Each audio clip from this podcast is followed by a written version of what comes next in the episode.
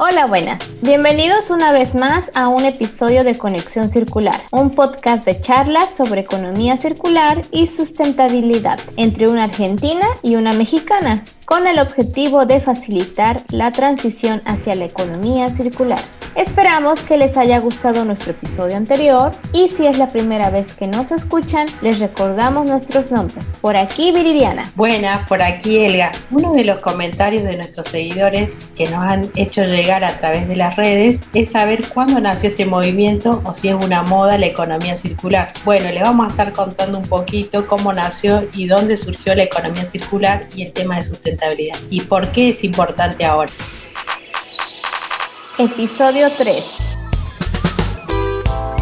¿La economía circular es una moda? Vamos a comenzar. Agárrense para la historia. Érase una vez, en 1864, Thomas Avery inventó algo que cambió totalmente la sociedad. ¿Y ese quién es? Pues para los que sí pusieron atención a sus clases de historia, saben que este señor inventó la máquina de vapor, que dio origen a la revolución industrial. ¿Y qué se logró con esta invención? Debido a esta invención, lo que se logró fue traer muchos beneficios para la sociedad, como incrementar el rango de bienes, mejorar la expectativa de vida, tener mejores oportunidades laborales, es decir, se incrementó la producción de los servicios y por ende hubo más empleos, más prosperidad, etc. Pero como todas las cosas, tiene su parte buena como su parte mala. De acuerdo con William McDonough, la revolución industrial nos separó mucho de los sistemas naturales de nuestro contacto con la naturaleza y los ciclos en equilibrio. Es decir, lamento informarles que nos volvimos más como el tío Scar.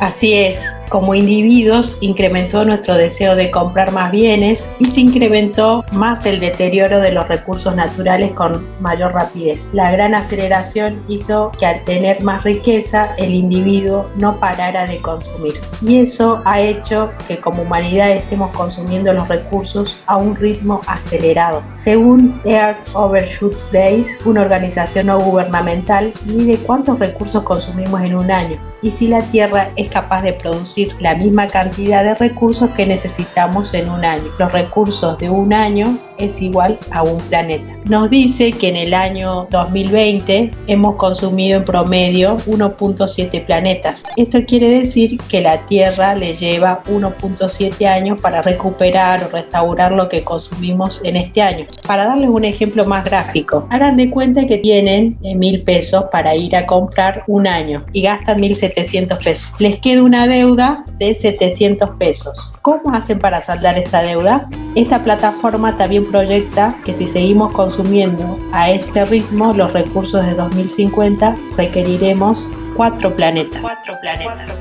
Cuatro planetas, Helga. Entonces, siguiendo el ejemplo anterior, si solamente tenemos un presupuesto de mil pesos, ¿de dónde vamos a sacar los otros pesos para cubrir ese gasto? Este sitio web, Air Overshoot Day, se encarga de recopilar los datos de nuestra huella global para indicar la fecha aproximada en que gastamos los recursos equivalentes a un planeta durante un año. Para que se den una idea, en 1970, la fecha en que consumimos un planeta fue el 29 de diciembre, es decir, los mil pesos nos alcanzó para casi todo el año. En el año 1985, que fue cuando nacimos, esos mil pesos se quedaron cortos porque ese presupuesto se acabó el 4 de noviembre de ese mismo año. Y así sucesivamente, cada año hemos estado reduciendo la fecha en que gastamos esos mil pesos y nos ponemos en deuda mucho más rápido. Solamente en el 2019 el presupuesto nos alcanzó hasta el 29 de julio. Y algo curioso que pasó este año, el 2020, fue que debido a los confinamientos y a los efectos de la pandemia, pudimos darle un respiro al planeta y se logró extender esa fecha, logrando que gastáramos esos mil pesos hasta el 22 de agosto lo que es un mensaje claro de que tenemos que reducir el consumo excesivo que se tiene hoy en día. Y es que hay una creencia dentro de la cultura que entre más ganas, más gastas, ya que se ve que cuando una persona gasta más es sinónimo de prosperidad. Sí, este pensamiento de gastar más cuando ganas más es de economía lineal, que se empuja todos los días. Ganancias, ganancias, ganancias. ¿Y ganancias para quién? No es para el consumidor. Exacto, Elga. Según el periódico El Guardián, con la pandemia, gente como Jeff Bezos, el fundador de Amazon, él incrementó su riqueza a más de 74 mil millones de dólares. son muchos ceros. Y esto gracias al consumismo que se dio en las compras en línea. Pero mientras él acumulaba riqueza, muchos de sus trabajadores no recibían las condiciones laborales ni las están recibiendo, ni el equipo de protección personal para protegerse del COVID-2019. Como dato curioso, de acuerdo con la Universidad de Cambridge, el 75.6% de los recursos consumidos anualmente lo hace el 20% de la población más rica del mundo y solo el 1.5% de los recursos es consumido por el 20% de la población más pobre. Sí, y todas esas desigualdades, la degradación de los recursos naturales, la contaminación de ríos, aire y suelo, la destrucción masiva de la Segunda Guerra Mundial, y todo eso hizo que surgieran escuelas de pensamiento que ahora son la base de la economía circular y la sustentabilidad. Por supuesto, entre las cuales se encuentran, por ejemplo, la filosofía de diseño Cray to Cray por el arquitecto William McDowell y el químico Michael Brauer, la economía de rendimiento por el arquitecto y economista Walter Stagel, la idea de biomimesis por la científica Janice Benjus, el diseño regenerativo por el profesor y arquitecto John Lyle, la ecología industrial por los profesores Cliff y Alwood, el capital natural por los autores Paul Howen y Amory Lovins y Shaunder Lovins y la economía azul por el emprendedor Pauli Gunther. Amigos emprendedores que nos escuchan, les recomendamos agregar a estas personas a su red de LinkedIn para que amplíen su red de circularidad. A nosotros también nos encuentran en LinkedIn como Conexión Circular. Ok, vamos a describir un poquito cada una tenemos Cradle to Cradle, que en español lo tradujeron de la cuna a la cuna. Dicho de otra manera, William McDonald, como nos mencionó Elga, es el fundador de esta escuela. Él hace referencia a que los ciclos naturales están hechos para que todo regrese al medio ambiente y los sistemas operan para beneficio de los organismos, como ya lo hemos visto con el rey león.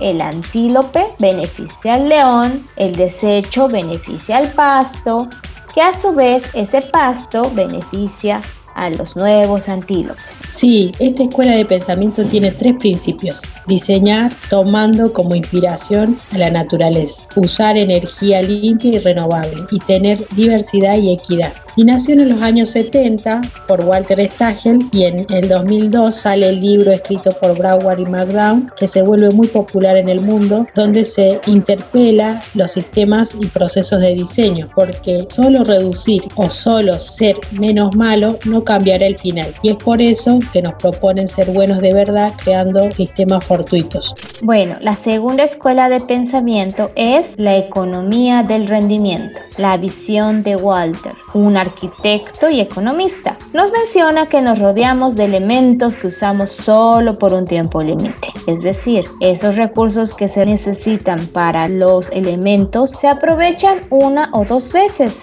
y después se disponen a la basura. Así es, Walter menciona que los recursos como los vemos ahora es que no son finitos. Este tipo de pensamiento hizo que Walter desarrollara el concepto de bucle cerrado o economía circular, hacer más con menos, crear altos estándares que administren mejor los recursos. Sí, en esta escuela de pensamiento la economía lineal la comparan como un río. No puedes parar a la economía lineal porque si la paras vas a crear una inundación. Y eso fue lo que pasó con los confinamientos por la pandemia. Por no consumir el petróleo, este tocó valores negativos históricos porque nadie consumía, se seguía produciendo y no se podía guardar. En otras palabras, los bienes producidos se tienen que vender.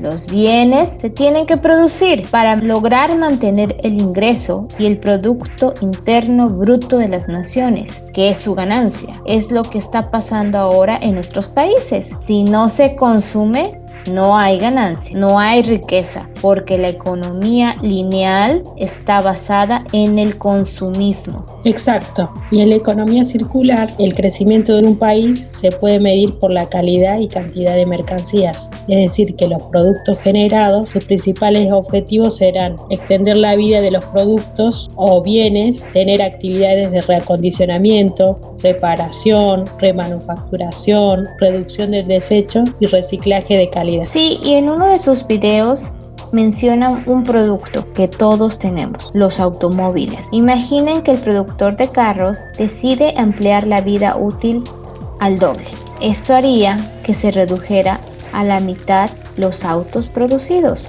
se mejoraría los recursos consumidos a solo la mitad. También se reduciría la mitad de los autos que terminan en deshuesaderos y que no se pueden volver a aprovechar. Se reduciría su ganancia por no vender la otra mitad de los autos, pero si adoptara un modelo circular, podría incrementar su ganancia en la fase de uso y en la fase final del producto. Es decir, invirtiendo en la operación y mantenimiento, o tú como consumidor lo que tú lograrías si ese modelo existiera es cuando compres una autoparte sería un costo más barato o que el valor que te dan cuando vas a venderle el auto al manufacturador sea más alto, ya que la empresa podría usar los componentes de ese carro para hacer un nuevo carro y así se cerraría el ciclo como lo dice el Rey León. Todo podría ser aprovechado. Claro que sí. El productor de autos al cambiar a un modelo circular ya no vendería autos, sino su uso. Ahora vendería autos que necesitan poco mantenimiento, que sean fáciles de desmantelar y sean fáciles de operar.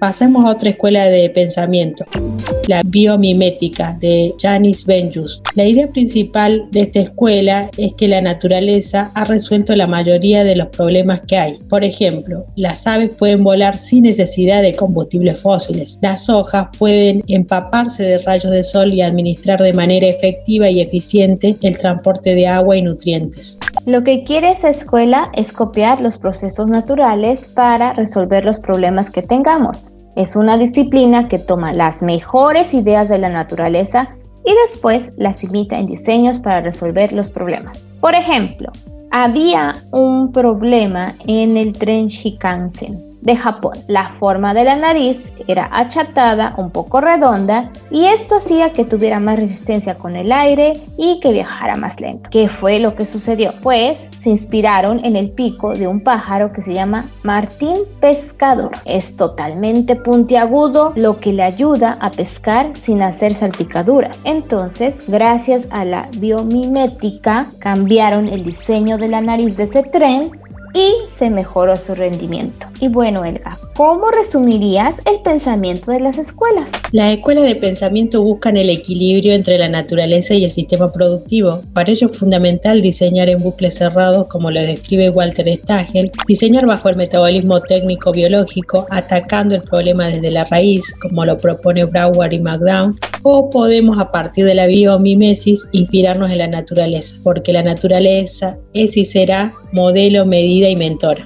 Actualmente, gracias al Acuerdo de París y los Objetivos de Desarrollo Sostenible, están haciendo que la economía circular se haga una realidad más tangible. Muchas empresas están modificando sus modelos de negocios, su cultura empresarial, para poder alinearlos a estos objetivos y hacia donde estamos dirigiendo a un ciclo sin fin, como nos ha enseñado el Rey León.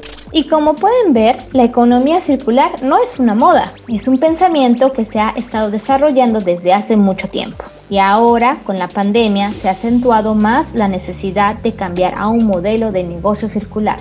¿Y cómo podemos lograr como individuos cambiar nuestro pensamiento para estar más en la circularidad?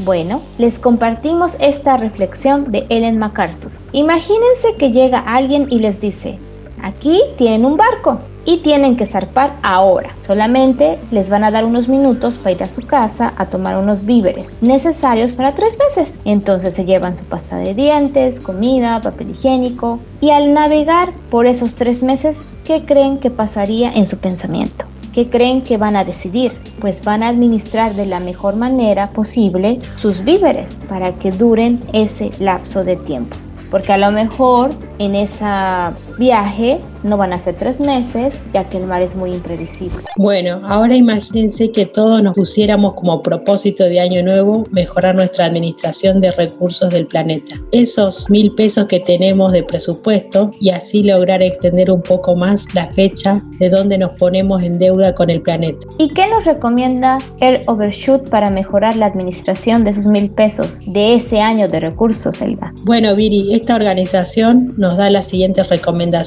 1. Primero entra y registrate en el sitio web. Es muy fácil. Les dejamos el link en nuestras redes sociales.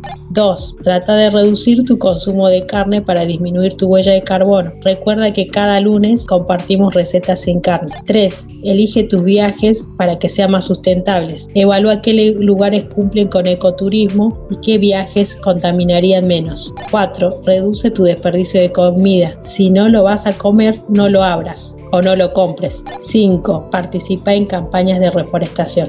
6. Divulga el mensaje. Si te gusta este podcast, comparte nuestro mensaje para que cada vez seamos más los que impulsen este cambio. 7. Actúa en tu comunidad. Trata de elegir a representantes de tu gobierno que apoyen la economía circular. 8. Usa menos tu carro. Si minimizas el uso del auto o carro, los viajes a viajes solo indispensables ya estás ayudando al planeta. 9. Extiende un poco más la vida de tu ropa. No la laves a la primera puesta si es posible o trata de cambiar de guardarropa al menos después de cada ocho meses. No te dejes seducir por compañías de fast fashion, por favor.